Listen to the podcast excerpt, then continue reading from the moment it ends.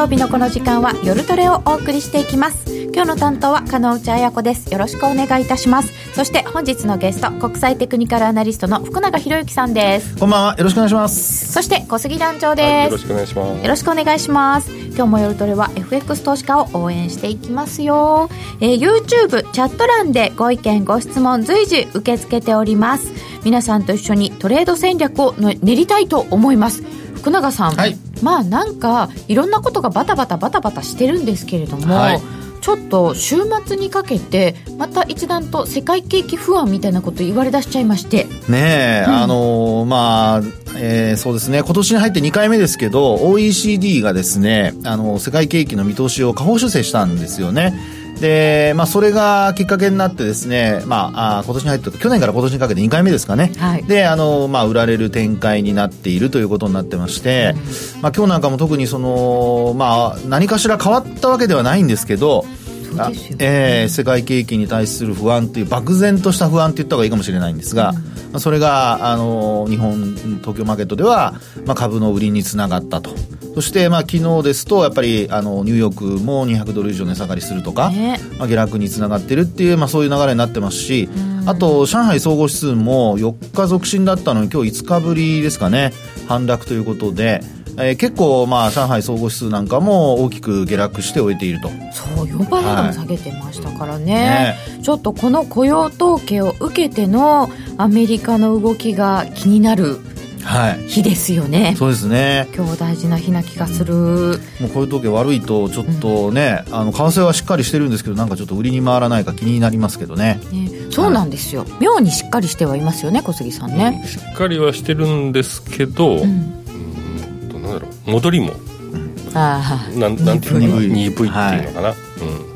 なんか元気がないっていうか確かに。今日もなんかお客様の動きを見てたら、はい、こう下がってきたらどんどん買われていくのかなと思ってたらなんか全然買い注文が入ってこないようなじりじりじりじりずるずるずるって落ちていくような感じでしたね。確かに夕方そうでしたね、うん、はい。その元気のなさが雇用統計前だから手控えてるのかそうなのかちょっと分かんないけどなんかみんなこう車内でなんかなんかおかしいねみたいな。音が鳴るんですよ。あこう買ったり売ったりっていう音まあオーダーが入ってくるとポンポンポンカンカンカンみたいな。それがねすごくね少なくて。うん。なんかちょっと違うねみたいな。あ面白いですね。中の人の声ですね、うん、それが一体どうなるのか今日はよく見ていきたいと思います。それでは今夜も夜トレ進めてまいりましょうこの番組は真面目に FX、FX プライム by GMO の提供でお送りいたします。今日ちょっと寂しいんですけれども、ノーディーがちょっと欠席になっておりまして、ゆきなちゃんも今週、来週かな、ちょっとお休みでございまして、寂しいので、3人で元気で やっていきたいと思います。寂しい、寂しい、連発してますね。もうだってすごい。かのさんが寂しいんじゃないですか？男二人しかいない。一番寂しいかもしれない。そうなんだ。大丈夫。ね、みんな。もう僕らで。み、みんな、みんな、助けて。そうなんです。で、今回までが標準時間というか、まあ、冬時間というか、はい、来週からも変わりますのでね、ねえー、雇用統計、10時半に今日は出ますが、来週から9時半に出ちゃうということになります。で、えー、今日はその、雇用統計に向けてのお話と、まあ、今週のところの動きの振り返り、それからもうあの ECB がね、また結構大きな話だったと思いますので、その辺も伺っていきたいと思います。まず福永さん、今週、はい、振り返ってみると、はい、一番気になった動きって何でしたか？気になった動きというとですね、あの、前半はそれほど、あの、まあ、マーケットとの、その、センチメント的には悪くなかったんですけど、はい、ただ、あの、高値をつけてから、うん、株式市場で言えば高値をつけてから、あとドル円も、あの、ISM の、あの、まあ、えー、非製造業の結果ですね。はいあれを受けて112円の10、まあ私が見たところでは13銭ぐらい。はい。そこまであの上昇して、まあその後ちょっと伸び悩んだと。うん、先ほど小杉さんおっしゃってましたように、やっぱりなんか上もなんか鈍いねっていうね。うん、まさにあれだけの数字が出てるにもかかわらず、上に突っ走らないっていうところを見ると、あのー、まあちょっと違和感は感じたんですが、うん、その辺からですね、なんとなく、あの、まあ、下がってもさっきお話だったように、あの、誰も買ってこないみたいなですね。ねちょっとなんか、下見ると、あの、ガラスのなんか板に変わってるような、ね、なんかそんなイメージですよね。ガラスの板がある。うん、え、もしかしてそれ、チャートにもありますか？チャート上はですね、あの、もうちょっとしっかりしてます。あ、そうですか。じゃあちょっとドル円からいきましょう。はい、まず週明け、米中の貿易摩擦問題も合意に近いというような報道もありまして、週初に112円乗せ。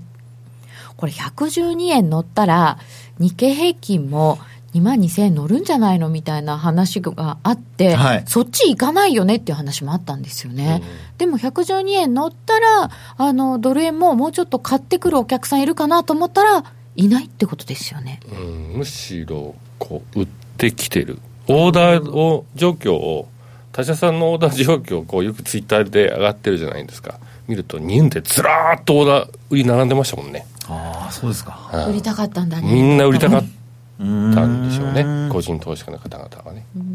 ということは皆さんもそんなに上はないと思ってってここまで来たらあのちょっと売っときたいなっていうことですか？ではでは、えー、ドル円のチャートからはい、せっかくですから、福永マスターにいろいろ聞いてみようっていただきましたよ。はい。そうですね。あの、ちょっとですね、見てほしいのは、あの、ドル円の、これ、冷やしで、私が見てるのはですね、これあの、平滑指数移動平均線です。EMA で見てます。EMA で。はい。これあの画面に出てますかね。一応あの、あの出していただければと思うんですが、はい、こちらの方の画面なんですけど、これをご覧いただくと、さっき、あの、なんか、気がついたら、ガラスの、まあ、あのね、床になってるみたいなこと言いましたけど、うん、板になってるとかって言いましたけど、うんうん、一応ですね、あの、移動平均線で見ると、あの、指数平滑移動平均線、これ私、あの、株と同じで5日25、75って使ってますけど、はい、5日25、75、3本ともですね、あの、ローソク足の下にあって、で、今も、あの、まあ、こういう時計出てからどうなるかわかりませんが、一応下髭になってるんですよね。なので、先ほどの小杉さんおっしゃられたように、ちょっと夕方あたりの、あの、まあ、じりじりこう、ドルが下落するような局面は、はい、まあ、このチャートで見る限りですね、これ、冷やしなので、えー、25、それから75っていうところまで試しに行って、で、あ、意外とあっさりいくなっていうところから今戻してるっていうような、そんな状況でしょうかね。うん、はい、これ、5日と25と75で、はい25と75は今、くっついてるぐらいのえー、いや、これはですね、一応ね、ゴールデンクロスしてますね。はい。で、あと75の指数平滑移動平均線、これ、あの、ちょっと上向きなんですよ。なので、まあ、こういう時計の結果どうなるか分かりませんが、もし、その下に、あの、まあ、触れる場面があっても、はい、ここで見るとですね、えっと、ちょうど、えー、この辺りですかね。まあ、仮にですが、あの、今日から、まあ、ここから先、ちょっと円高に触れるっていうようなことがあった場合、えー、この110円の、まあ、30銭台ですかね。うん、まあ、このあたり、これ、2月の27日の、まあ、安値近辺で止まるようであれば、これあの、移動平均線の向きはそう変わらないと思いますので、戻しとしても、あの、まあ、期待できるような、要するに一時的な下落で、まあ、ドル円は一応、まあ、上昇トレンドを続けるのではないかなと。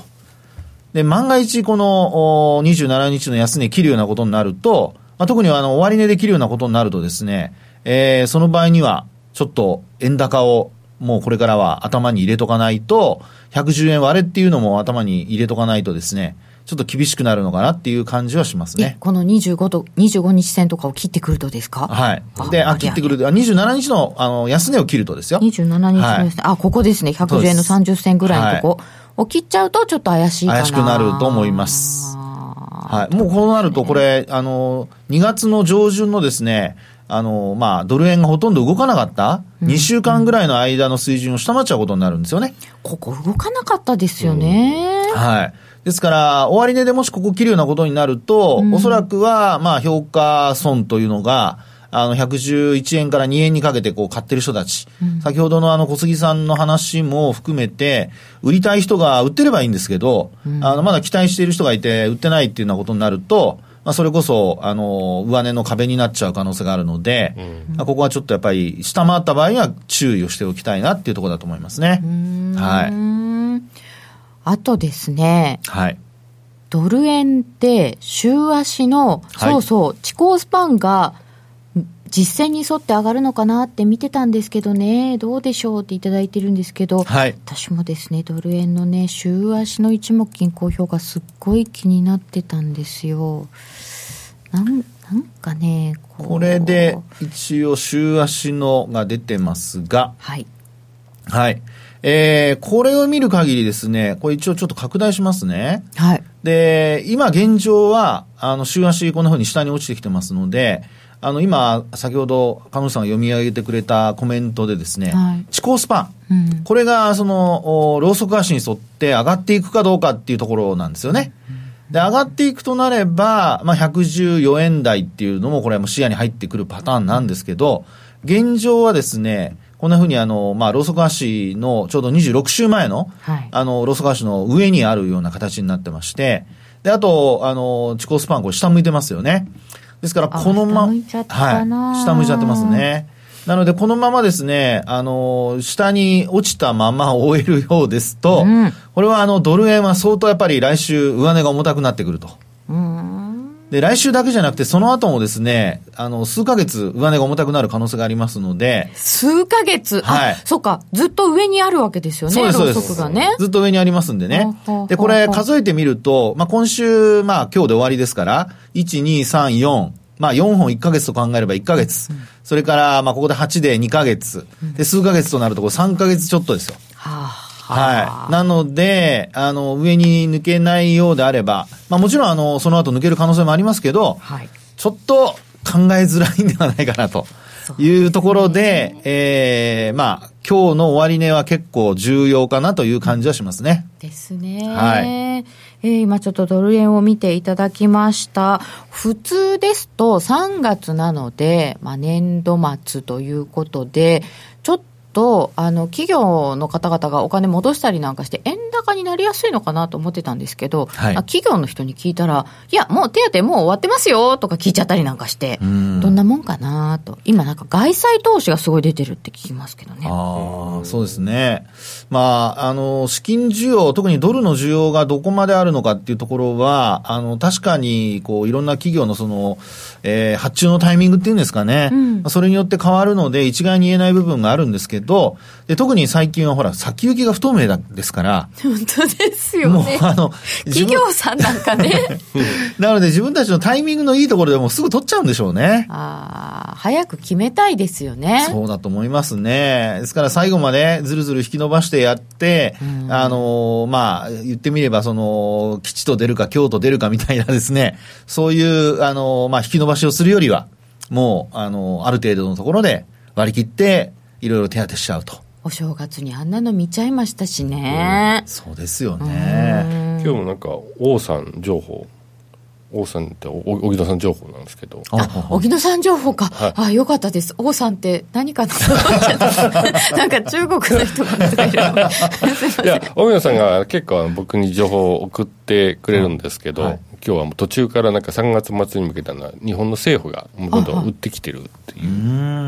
政府さんが売ってきてる。っていうのは来てましたね、うん、多分それを見てそれでちょっと若干あの全般的に米系の投機筋がバンバン売ってきたみたいで。こう何もできず日本勢は見てるままみたいな状況だった中、もう午後に入ってきたら政府が動き始めたみたいな。うんっていう今日はそういう話でしたね。そうですか、うん、一歩遅れて日本勢もって感じですかね、うん、多分3歩ぐらい遅れてるんじゃないですかね。ちょっと怖いですねそれはね、はい、株は下げ下げだし円高になるっていただいてますけどこれ株価との連動っていうのはまたちょっとよく分かんないですけど、うん。あのー、まあ、今、なぜこう連動性が薄れてるかっていうところなんですけど、基本その株式市場ってほら、期末だとかの業績の発表を控えてですね、もうあの、すでに、さっきの鹿野さんの話じゃないですけど、いろんな企業が為替の手当をしているとなるとですね、業績に与える影響ってあんまり関係なくなっちゃうんですよね。うん、ですから、あの、もう本当に手当できてない部分の一部が、あの、残っているとした場合に、よほど、例えば円安にならないと、プラスにもならないですし、逆に円高に触れてもマイナスにはならないと。うんうんただ、あの、期末円安になってくれればいいんですけど、期末円高になると、これはあの、来期の想定為替レートを作る上でですね、あの、前期比になるので、うん、今これで見るとですよ、あの、ちょっと、あの、時間軸、こう、ちょっと伸ばしますけど、はい、皆さんも参考にしていただければ、あ、ごめんなさい、ちょっと伸ばしすぎちゃいましたね。えー、っと、こうやって見ていただくとですね、これでいいですかね。はい。で、これで見ると、こう3月、下旬ってこの辺なんですよ。ですから、前期比で見た場合に、ちょうど3、えっ、ー、と、えっ、と、去年の、えー、3月の末っていうのが、107円前後ですね。うんですから、今はこのまま、あの、想定為替レートが110円より上であれば、111円前後であれば、おそらくは前期比で円安に見積もってみても、見見た場合にですね、多少は、あの、マイナス感はなくなると思います。はい。業績を見る上で。なるほど。はい。ただ、あのー、今、あの、通期の前期比で見てますけど、うん、四半期ベースで見るとなるとですね、ええー、まあ、また、あのー、ちょっと変わってくるんですよね。ですので、今は、一応今回は3月期末っていうことになるので、前期比って言った場合には、昨年の3月末ということになりますから、うん、まあ、そういう意味では今のこの為替、ええー、まあもう円安になろうが何しようが、基本的には業績には関係なくて、うん、あの、月末のところだけが想定為替レートを考える上で、えー、前期比っていうふうな形で見た場合に、円高に触れていると、マイナス要因としてちょっとカウントされる。うんで、もし、あの、円安に触れている中であれば、まあ、今期の想定為替レートが若干、こう、円高に、えー、見積もってもですね、えー、107円より上であれば、はい、多少は、その、マイナスの、要は、為替による減益っていうのは、免れると。うんまあ、そういうふうなことが考えられるということですね。まあ、この辺だったら、まあ、まだ大丈夫かなっていうですかね、はい。そういうことですね。さて、今週を振り返ってみると、このドル円の112円ともう一個気になったのは、先日の ECB でユーロ大幅下落となっちゃったということなんですけど、はい、この ECB の話っていうのは、福永さん、どう捉えられましたか？結局、はい、ちょっとざっくり言うと、利上げの時期を先送りにした、はい、来年以降だと、少なくとも夏までにって言ってたのが、少なくとも年内になった、うん、で、テルトロ第3弾、はい、予想よりも早かったですよね、発表されたのがね、多分出てくるでしょうとは言われてましたけれども、ねうん、ちょっと早かったんじゃないかなと思います。で、インフレ見通しも1.8から1.6で、19年の GDP 見通しが1.7から1.1。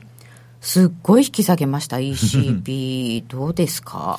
これあの、今のお話に加えてですね、あの、そうそう、景況感ですよね。景況感。景況感。あの、悪化。で、なおかつ、話にあったように、えー、っと、経済見通しを相当引き下げてるっていうとこですよね。うん、で、それがやっぱり一番、えー、まあ、マーケットの中で我々が、あの、まあ、これまで、頭の中にはあったものの、現実に、あの、ドラギ総裁がですね、発言したことによって、まあ、相当、あの、まあ、厳しいんだなという、まあ、認識を持ったっていうところになるんではないかなと思いますよね。これまでだって、まあ、ドイツの指標とか相当悪かったじゃないですか、それでユーロだってそれに従って反応してきたんだと思ってたんですけど、まあ、だいぶねじわじわじわじわユーロ安いですからね。そうでもないんですか？ほとんどレンジでしかなんか動いてなくて 全く動いてないのが昨日ようやくちょっと動きが出てちょっと下抜けたかな。気味ですよね。気味かなっていう、うんそこから走るかどうかっていうのはまた違いますもんね。そうですね。そうか。ドラギさんが改めて言ったことで、ちょっとみんなが意識したなっていうところで、はい、えっ、と、現在、いくらですか？やっぱりなって感じですよね。そうですよ。うん、そんなびっくりしてる人いないと思ったんですけど。やっぱりな、悪い数字なんだって、うん、あ、織り込んでいたのかなと思ったら、まあ、そん、まあまあ織り込んでたんだけど、思ったほどじゃないみたいな、うんうんうん、っていうのが現状のこのチャートじゃないかなと現状、ユーロドルで1.1217ぐらいですから、そうですよね、長いことあったレンジをちょっと抜けたとも言えますよね。11月1.1215ぐらい。で、2月が1.1234ぐらい。うん、あ、1234だったんだ。このあたりをちょっと抜けたかな？っていう感じ。中さん、どうでしょうか？そうですね、あとですから、これでその戻せるかどうかなんですよね、うん、あのよくあるパターンで、やっぱ為替はさっきお話したように走るパターンと、これ、あの、ヒゲ見ていただくと、ヒゲというか、あのごめんなさい、ロスカッシュ見ていただくと、あの、ユーロドルの場合って、結構ヒゲもあるんですけど、うん、あの、動き始めると一方方向に動いてるケースが多いんですよ。うん、要するに、ローソク足の実態が長い。っていうのが多いんですよね、これ見てると。本当だ。はい。で、今回もですね、あの、ローソク足の実態が、あの、今の ECB の話の後ですね、うん、結構、その陰線、長い陰線が出て、で、ようやく今日今ちょっと若干戻してはいるんですけど、これで、その戻せれば、あの、小杉さんおっしゃったように、やっぱりレンジ内での値動きっていうパターンだと思うんですよね。ただこれが、その下方向に触れちゃって、ええー、まあ言ってみれば、その、どうでしょうかね、ドルが強いまま、あってなると、やっぱりユーロドルでは、あの、ちょっとレンジを外れて、下方向へっていう流れが出てくるかもしれないですね。これ抜けたら走るんですか？こんだけ長くレンジだったんだから、走んのかなと思うと、はい、これまでって意外と走んないできたんですよね。そうですね。ですからこれ、週足で今、ちょっとチャートを新たに作ってお見せしてますけど、週足はい。これで見るとですね、また全然景色が違ってますよね。うんうんうん、下方向へずっと流れてきてますよね、これね。ですから、このパターンで、あの、今の鹿野さんのお話のように、えー、下に走るとなった場合ですよ。これはもう1.12なんていうところはもうあっさり割り込んで、で、過去に振り返ってみると、これ、えっと、2017年ですね。ここにあの節があるんですけど、これが2017年の5月の下旬。えー、ここで、あの、100、えっと、1.11台ですかね。っていうのがありますので、はい、これを突破するとなると、あの、まあ、1.110割れ？っていうふうなことも考えられなくはないですね。ただそのためにやっぱ今晩の雇用統計で、あの、ドルが相当強くなるとか、そうですよね。えー、そこがやっぱ必要かとは思いますけどね。そうか。ユーロが弱いよね、じゃなくて、ドルも強いのねってならないと、うん、ユーロドルそこまでいかない。そういうことなんですよね。うよねうん、うんなんかこれ見てると、なんか右右肩がちょっと、ちょっと落ちてるあの、三尊みたいな、はいはいね、見えますもんね。えー、その通りですね。うん、はい。私なんか世界同時三尊天井とかいうレポート読んじゃったんですけど いや可能性はあります本当に、はい、あらあの、ユーロドルもそうですけど、あの、うん、まあ、ニューヨークダウはその可能性で今出てきてますね。なんかそういう格好が多いですよね、今ね。はい、多いですね。残念ながら。一緒になっちゃう。福ちゃん先生のユーロの見通しは？ユーロの見通しはですね、まあ、ユーロドルで見ると、これやっぱり、ちょっとやっぱり弱含むっていうふうに考えた方がいいと思うんですが、これユーロ円で見るとどうかなんですけど、うん、同じこれ、はい、はい、ユーロ円で見ると、あの、全然また形が違っていてですね、うん、円はまだ弱い方向なんですよ。うん、ですから、あの、ユーロ円で見た場合、一歩方向にどんどん円高になるっていう流れではないので、はい、今のこの状況からするとですね。ですから、まあそこまでは心配しなくてもいいのかなというふうには思います。あの、要は、えー、レンジ内での値動き。ということになるんではないかなと思いますけどね。うん結局レンジになっちゃうか。はい。で、レンジの加減で言うと、一応実態だけ、あの、えー、1月のその4日のはちょっとイレギュラーとして、私はあのカウントしてませんけど、そうなると、やっぱり120、これはまあ3円台の前半ですかね。えそのあたりがですね、あの、一つ節になるのではないかと。これ週足で見ると1月の7日あたりになってますけど、冷やしにちょっと変えてみるとですね、えー、ここですね。私が見てるところだと1月の15かな。15。15あたりの123円の30銭台。ここが一つは、えー、まあ、えー、一つそのサポートといいますか、まあ、みんなが意識するところかなというふうには思いますけどね。うん、出たレンジ。ユーロが弱いなんて全員知ってたことなのに、本当ですよね。トランプさん認めるかな？あ ?EU とアメリカの交渉も始まりました。これもね、ね自動車めぐって難しそうですね、はい、今回の景気悪化が本格化したらどの国がケツ持ちするんやろ？本当にね、どっちがどうするんですかね？あ、ダブルノータッチオプション。タッチしちゃったな。あらららららら。金利がないと値動きがない。本当ですよね。で、えー、今週こんな感じでした。で、来週どうなるんでしょうかという話なんですけれども、まず雇用統計なんですけど、その前に来週の予定ちょっと言っちゃってもいいですか？はい。来週の予定をちょっと見てみたいと思います。えっ、ー、とですね。あ、そうですか？コメントどんどん入れていきますよね。えー、来週の予定を見ていきます。はい。まずは、一番注目されているのは、先ほどからコメントに、日銀っていうのがあったんですよ。14、15で日銀金融政策決定会合がありまして、15日に黒田さんが会見します。日銀、動くんですか？動けるんですか？選挙あるから動けそうっていうようなご意見もありましたね。ねこれ、あのまあ、えっ、ー、と、黒田総裁は前回の金融政策決定会合の後ですね、えー、2月がありませんでしたから、1月ですかね、あのまあ、緩和について問われた中で、あの、緩和ももちろんあり得るという話はしてはいるんですよね。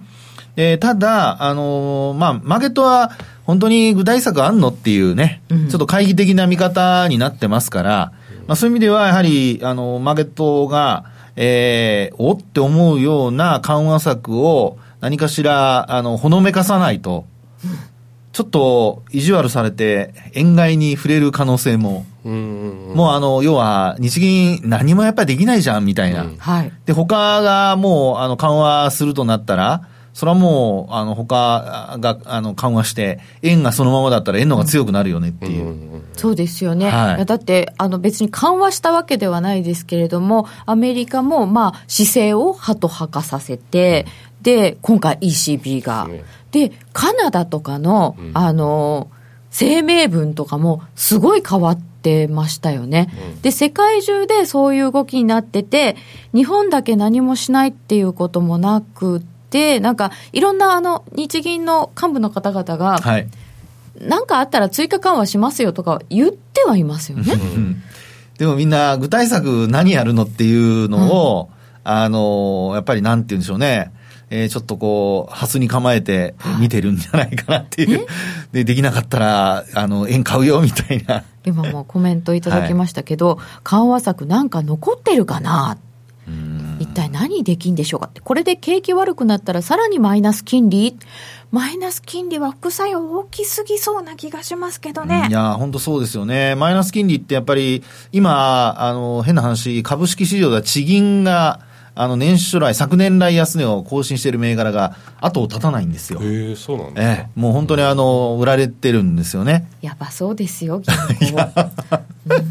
まあ本当にですね、もう今の鹿野さんの話じゃないですけども、やっぱり、あの、収益がね、あの、なかなか、あの、稼げないとか、あとは、あの、やっぱり多すぎるんじゃないかとか、まあ、再編の話なんかも、こう、やっぱり出たりしてますんで、ですから、そうなると、やっぱり、こう、マーケットからすると、あの、マイナス金利の深掘りっていうのは、まあ、いわゆるこのマイナス金利をもっと下げるっていうのは、厳しいんではないかという見方が、まあ、株式市場ですと一般的ですかね。だとすると、はい、そこでもし、あら、日銀は何もできませんねって言って、円買いになっちゃったりすることもある、うん、ってことですか？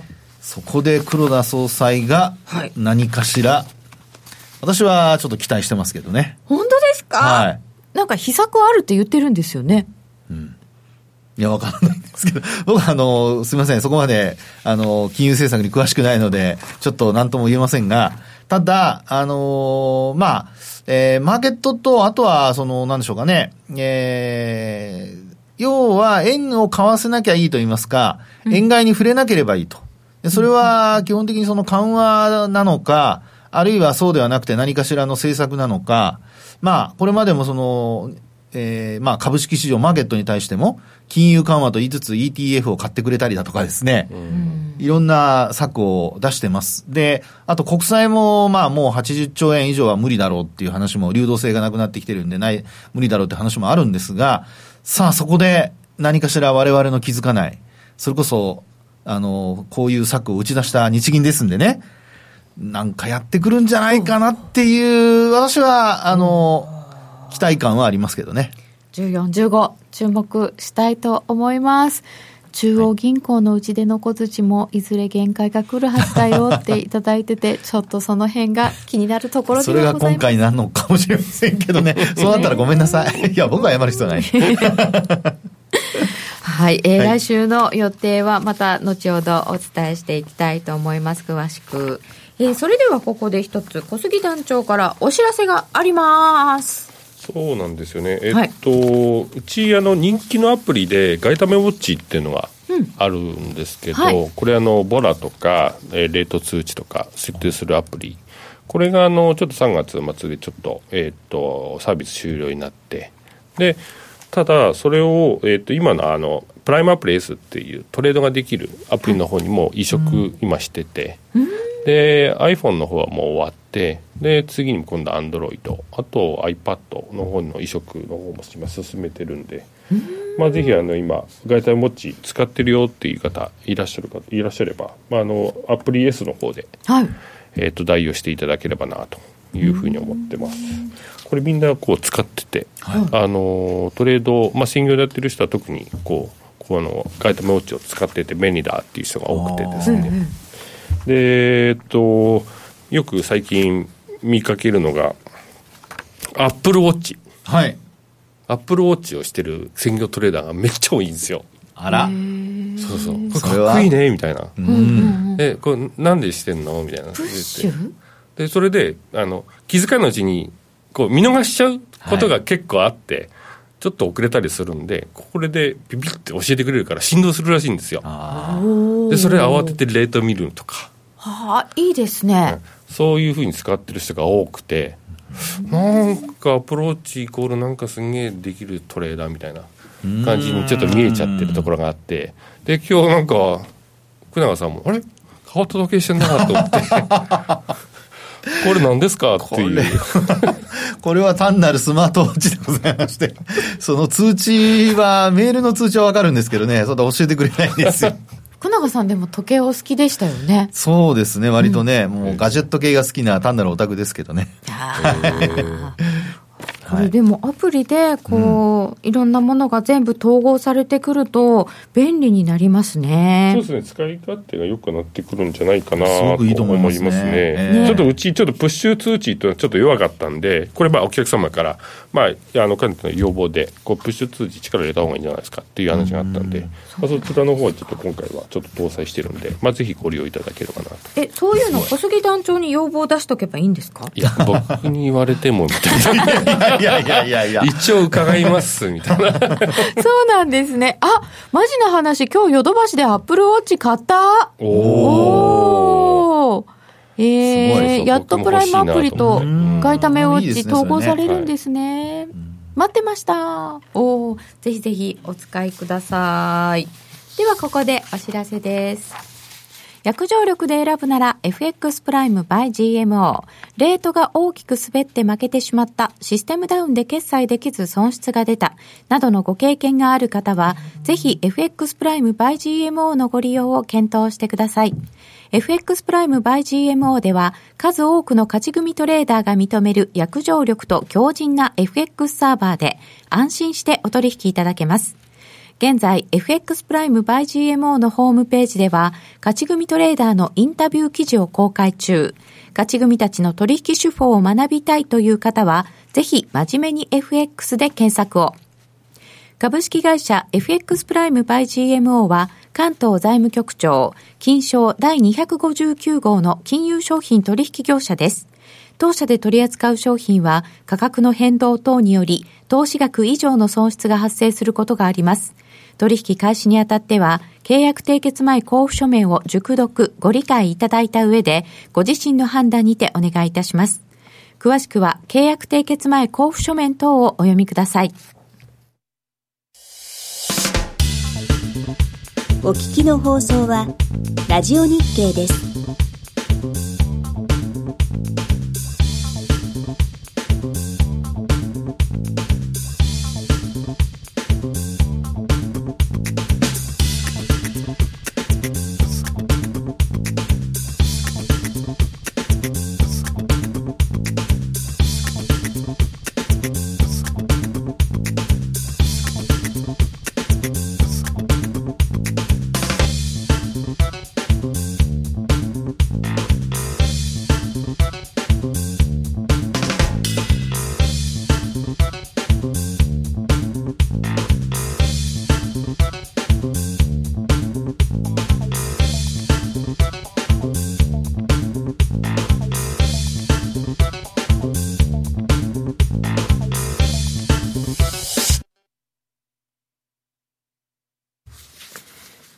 なで予測。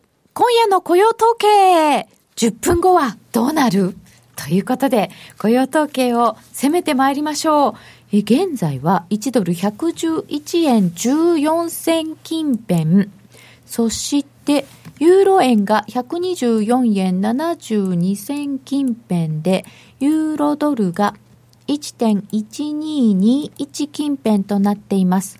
そして、関係ないかもしれませんけど、ポンドドルがちょっと上がってきてまして、ポンドル今1.3076近辺となっております。もうポンドもどうなるんだかわかんないですよね。では、雇用統計を予想してみましょう。市場の予想は、現在のところ大体、非農業部門雇用者数が18万人前後の増加かなというところが、18.5ぐらいが中央かな。18万人ぐらい。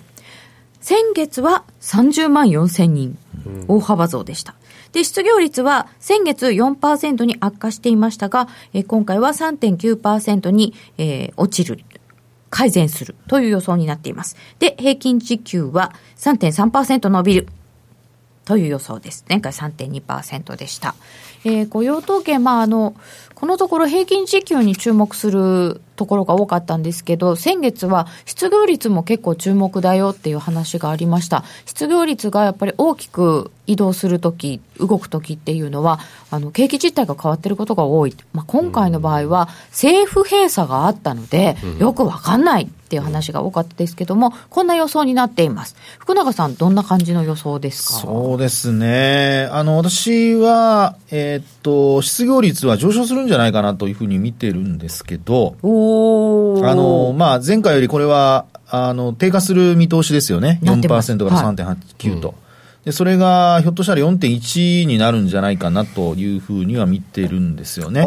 同じか、まあ低下はしないのではないかなと。福ちゃん予想は4.1、はい、で、理由としてはですね、まあ今話にあったように、その、まあ政府機関の閉鎖もありましたけど、あの、まあ、本当にあの仕事を探す人が、あまあ、増えてくると、失業率っていうのは、あの、上がる傾向があるんですよね。で、その本当に仕事を探し始めるっていうのは、やっぱそれなりに、あの、えー、まあ、労働環境が良くて、うん、要するに、あの、もう、えー、求人が結構あってとかですね。景気いいからですよね、ええ、そういうことだと思うんですね。特に今のこの状況からすると。うんなので、あの、プラスの意味で、えー、まあ4%か、あるいは4.1%っていうふうになるのではないかなというふうには考えてますけどもね。じゃあちょっと前座さんたちも見てみたいと思います。えー、雇用統計の前に出ていた指標から探ってみたいと思いますが、ADP の雇用報告はちょっと予想より悪くて18万3000人ということでしたが、前の月の分が大幅に情報修正されて30万人になっておりました。まあ、雇用統計の方がそうだったので、そっちに合わせられたみたいな感じですけども、えー、こちらは、まあ、18.3万ですから、まあ、そこそこで、新規失業保険申請件数は、まあ、22万人台から23万人台、こんな感じで来てますので、うん、それほど大きな動きはないかな。で、ISM の製造業景況感指数の中の内訳の雇用が52.3。これ結構低いです。非製造業の方も8ヶ月ぶりの低水準なので、ちょっと甘め。で、えー、調査対象企業の発言を書いてあったんですけど、条件を満たす雇用者を見つけることが非常にこ困難だっていうことなので、仕事がないんじゃなくて、なかなかこうミスマッチっていうんですかね。人を見つけられない。で、消費者信頼感指数の雇用の部分は十分ですよという人は46.1に減ってます。まだまだ不十分ですという方が42.1でした。こんな前座さんたちからも予想を考えてみたいと思いますが、えー、と、チャットの方ではちょっと予想より悪いと思うよっていう例もありましたけどね。どうですか？福中さん、こう失業率はちょっと悪め？そうですね。あとは雇用者数も、あの、まあ、前月の反動を考えると、まあ、あの、18万人前後かなと。はい、あの、本当に20万はいかないんじゃないかなという気はしてますけどね。で、はい、そうなった場合ですよね。ええ、そうです。今このぐらいで予想してるんだとすると、20万いかないぐらいで出てきても、別にびっくりしないですよね。だと思いますね。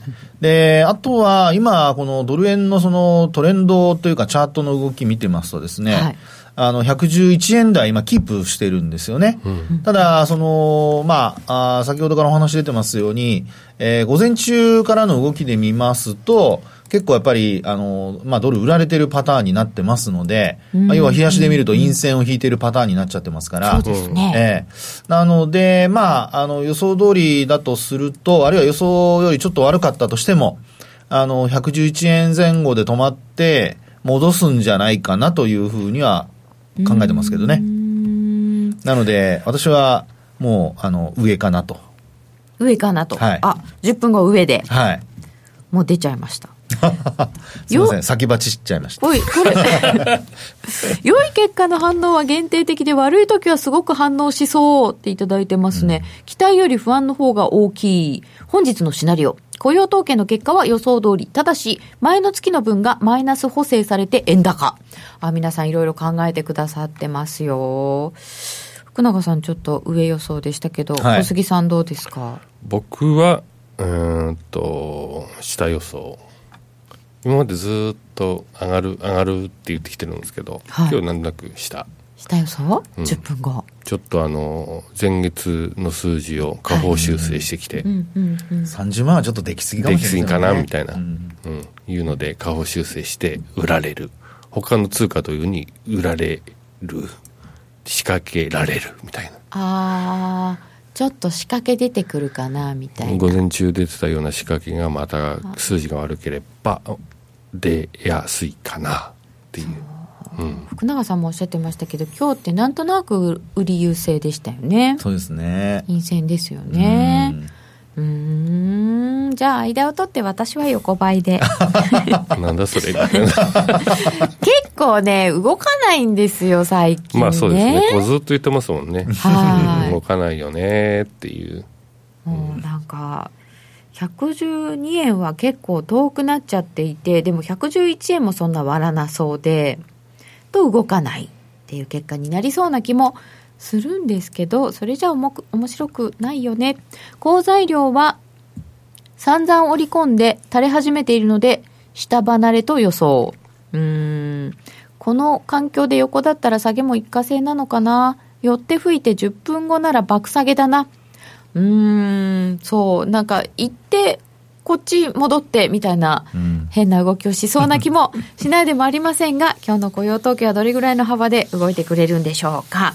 さて、その雇用統計を過ぎてからじゃないとわからないといえばわからないのですが、さっき日銀をちょっと予想していただきましたが、他にも来週の予定と言いますと、アメリカでは前回すごく悪くてびっくりした小売売上高、今度は1月分が出てきます。それから12日に、えー、イギリスの方で修正 EU 離脱案の採決っていうのが出てくるんですけど、福高さん、はい、このあたりはいかがなものですか？いやこれはですね、あのー、まあ、イギリス議会の中で割れちゃってますからね。うん、で、あのー、まあ、あの、日本でもそうなんですけど、政府が決めたことと、それから、まあ、あの、まあ、例えば日本だと衆議院、参議院の議会で、その、それに賛成するかどうかっていうですね、まあ、そこの、あの、まあ、えー、こう、分かれ目といいますか、はい、あの、採決されないことには、国の、あの、意見という形にはならないので、そうなるとですね、まずはこの修正の離脱案を政府が作ることから、あの、しっかり考えて作らないといけないわけですよ。でも、あの、これまでもそれが否決されてるわけですよね。はい。で、否決されてる理由を見てると、あの、もう、はっきり言って、袋小路に入ったような、そういう理由ばっかりですからね。そうですこっちはいいけど、こっちは嫌だとかですね。それもあの、もう本当にいろいろな立場の人が、それも全く逆のことを言ってるような状況なので、まあ、これは結構、ここではまあ、まずは決まらないのではないかなと思いますけどね。ここで決まんないとどうなるんですか？その議会でこういろんなことやるのを考えると、もう実際29日よりも前に決めとかないと、はい、ノーディールになっちゃうんですよね。そうです。ですから、本当にその、えー、合意なき離脱というのがですね、現実味を帯びてくるんですけど、まあ、そこで、その議会が、はい、あの、先日の、えっと、メイ首相の、えー、講義、えー、講演ですかね、まあ、議会での、そうですね。はい。話の中でありましたように、えー、実際にまたそこでダメだったら、延期をね、うん、えー、議会で図ると。メイさんが延期って言いましたからね。はい、そうですよね。うん、で、それで、あとは、まあ EU にそれを認めてもらうかどうか。うん、まあ、そこの次の交渉になると。まあ、ですから、切羽詰まって追い詰められて、で、ぎギリギリ土壇場で、あのー、もうどうしようもなくなって、どっちかにこう傾くと。っていうのは私の考えです。私の、あの、勝手な土壇場でシナリオですね。これやっぱり他があんまり動かない中で、ポンドがヒューヒュー動いてるので、あの、個人投資家の方々は、ポンド行ってる方多いですか？動いてるんで、うん、触りやすいですよね。ねこうこうし間違ってもひっくり返せばどうにかなるとか、うんうん、ただあの2日前とかはレンジでバカバカバカレンジで行ったり来たり行ったり来たりしてたんでああいう時で結構やられてしまう方も意外といたりするのかなと思います。こんなにひょんひょん動いてますけど福永さん、はい、ポンドドルとかポンド円っていうのはチャートで見て、ど、はい、どんなもんなんですかこれ。チャートどう使えばいいんですか、こういう人は？あのですね、一応、これ、あの、冷やしのチャートで見るとですね、はい。あの、本当に、まあ、シンプルに考えると、えー、トレンドが一応出てはいるんですよ。うん、で、出てます？はい。あの、あそうか。5日、あの、長いので見るとですね、どうしても、あの、方向感がないようにこう見えちゃったりするんですけど、例えばシンプルに、あの、さっきお話したのは EMA の、5日の EMA なんかを使うとですね、はい、5日の EMA を上回ってるないしは、まあないしはというか、かつですね、えー、上回ってると同時に5日の EMA が上向いてる場合、これって結構トレンドはずっと続いてるんですよ。3週間ぐらい、例えば1月の3日から、まあ、1月の25日まで、あの、ずっとポンド円の上昇が続いて、で、あと、ポンド円の下落もですね、その5日が下向いてる間、あの、行ったり来たりはしてるんですけど、下向いてる間はやっぱり下降トレンド。で、そこからこの2月の15日に安値をつけて上向いたところで、両方が上向いたところになると、3月の1日までずっとこれ、まあ、ポンド高。あ、意外と素直っちゃ素直なんですか、これ？そうですね。ですから、あのー、イギリスの議会と、うん、あの、ポンドを合わせてみると全く動きが異なっていてですね、うん、なかなか連動してないように見えるんですけど、まあ、そういう部分を逆にこう取り除いて、シンプルに価格だけを追いかけておくと、意外とあのトレンドはあの出てるような感じがします。ですから、先ほど小杉さんおっしゃったように、意外とポンドを触ってる人が、うん、あのね、えー、いるっていうのは、そういうところも、あの逆に言うと、えー、まあ影響してるんではないかなというふうに思いますけどね。チャートが綺麗ですよ。はい。意外とね。うん。だやりやすいと思います。本当ですね。うんえー、素直になんかチャート通りの動きをしてるのかな、はい、他の通貨って、ポンドが一番強いチャートで、次にドル円、ニュージーランドみたいな感じだと思うんですけど、ユーユーロドルとか5ドルとか見てると、なんか汚いですよね。チャートが。あの、チャートがなんか汚い時って、入っても、やられますよね。多分ね、やられるんだと思います。ななんかうまくいかないんですよね。多分この、入り方がイメージ、はい、値動きが多分イメージしづらいんだと思いますね。うんうんはい、すぐ変わるし。変わるから。だそれが顕著に出てたのがユーロドルとかなのかなと。5ドルも塩でバンバンバンバン打ったり、こんな感じになってて、結局下に行っちゃいましたけど、うん、一番しっかりしてるのがポンドかな。そうですね。えー、なんかポンドのトレンドが綺麗とか、チャートが綺麗って、ああ、そうでしたね。もう一つね、あの、鹿野さんのお話で、はい。あの、デートレする人にとっても、陽線とか陰線がはっきりしているのと、はい、あの、あとは実体が、ローソク足のそのヒゲじゃなくて実体の部分が長いっていうのも、あの、素直に、あの、上昇している時にロングで入って、で、利確するとか。で、ショート、まあ、陰線になったらショートで入って、えー、利確するとか。そういうデートレの人たちから見てもですね、うん、意外とその、はっきりしてるんじゃないかなというふうに思いますけどね。ポン様がね。ポン様。ただ、あの、あれなんですよね。ユーロもそうなんだけど、ポンドもひげが長くなっちゃうから、はい、皆さんストップを入れづらい。入れて狩られるっていういう印象が強いからやりづらいってなるんですけど、そこは多分ちっちゃくして、ストップの幅を、やられるときはしっかりやられて、取るときはしっかり取っていく。っていうやりやすいのが多分ポンド。昨日の戻り高いのとかなんか結構いいテクニカルの節目に。バンと止まってたんで、あこれはまた落ちるなみたいなしばらくはみたいな。損傷利大利大ってやつですかね、うん、損を少なく利益を大きくというのは今小杉さんおっしゃったようにロスカットをピシ,、ピシッとあのきちんとやった方が。決めてね。全部取りに行くんじゃなくて、はい、やられる時はしっかりやられて あのでも値幅はしっかり小さくしとくみたいな、はい。チャートが綺麗な時ってテクニカルインジケーターとかフィボナッチとかよく聞く気がする。おお、うんうん、1日と1週間の廃炉を使った水平線使ってらっしゃる。ああ廃炉もありますよね。うんうん。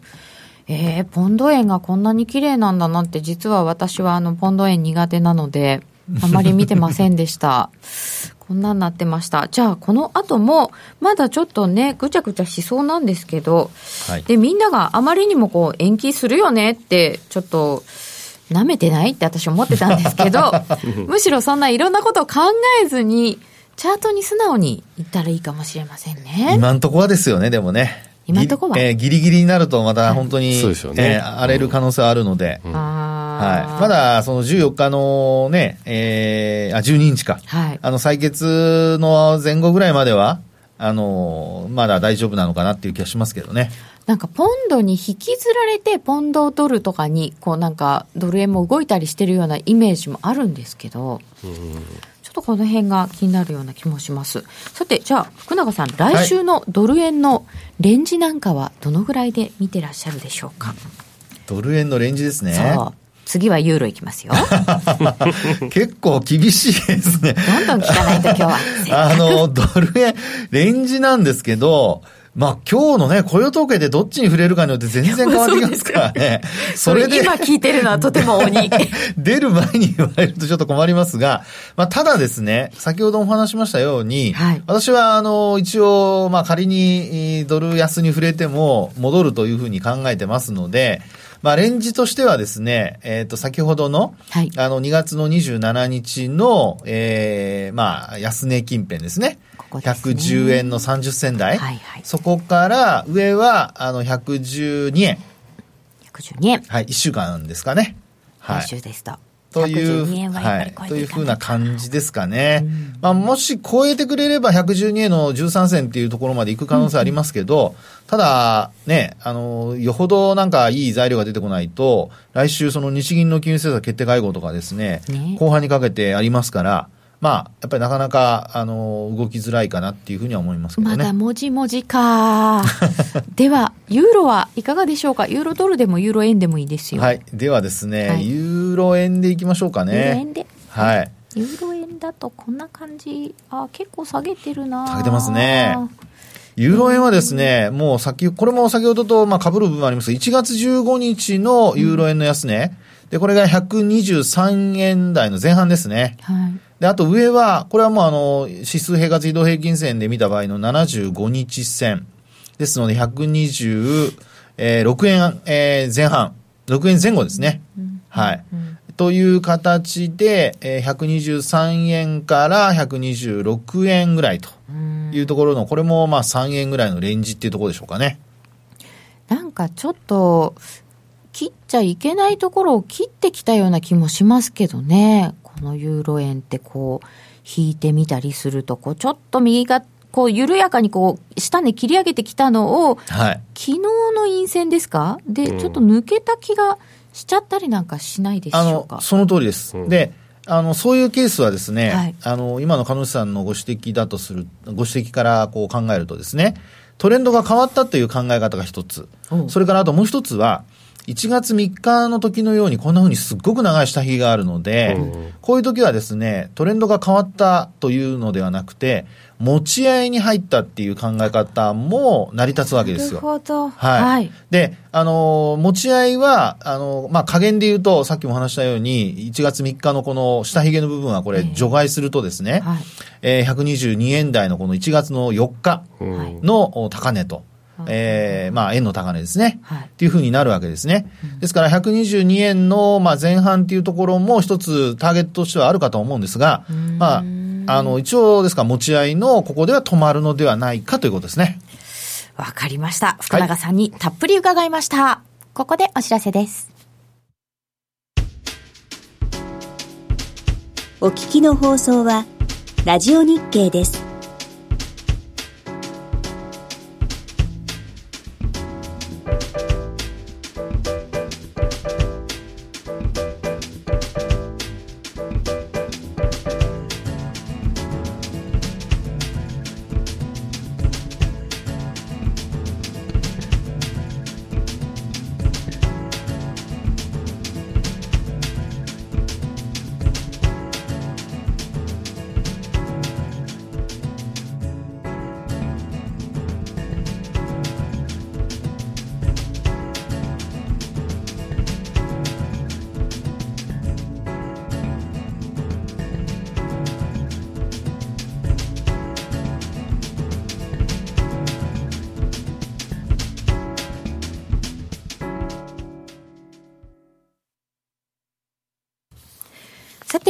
1月、2月のアメリカの雇用統計予想としましては、非農業部門雇用者数が18万人前後の増加、失業率は3.9%に良くなるという予想ですが、福永さんちょっと悪くなるかもという予想もありました。平均時給は3.3%ぐらいの伸びを予想しています。福永さん、これ、まあ、どんな結果にしろ、はい、ちょっとドル円売られちゃうと、そっちの方が影響大きそうですね。いや、そうですね。もう本当にあの、売られてしまうとですね、うん、今日も実はあの、夕方15時ぐらい、あの、111円一旦割ってるんですよね。ですから、売られると111円台というよりも110円台。っていうふうに一気にこう水準変わる可能性ありますので、その場合にはもう私の言ったことはもう全部外れと いうことになります。最初に 最初に言っときます。そういう時ってきっとじわじわじゃなくてどんっていくんでしょうね。まあそうですね。流れがもう止まらなくなる可能性ありますね。結構長く続くとそれ結局あのアメリカ株とかも一緒ですよね。うん、でしょうね。だと思います。ここでなんか大きく動いてしまうと、うん、刈らないでっていうのいただいてますけど、かね、ストップとかど、どの辺に多いんですかね。大きく動いてほしい。そうですよね。投資家としては動いてくれれば、それはチャンスというところでもあります。現状、ドル円は111円の11銭近辺。えー、福永さん上、小杉さん下という予想でした。どうなるんでしょうか。えー、そろそろラジオをお聞きの皆様とはお別れです。えー、雇用統計、この後延長戦で詳しくお伝えしてまいります。この番組は真面目に FX、FX プライム by GMO の提供でお送りいたしました。この後は雇用統計の発表。YouTube の配信での延長戦で詳しくお伝えしていきます。え本日のゲスト、福永博之さんでした。どうもありがとうございました。はい、ありがとうございました。小杉団長もありがとうございました。ありがとうございました。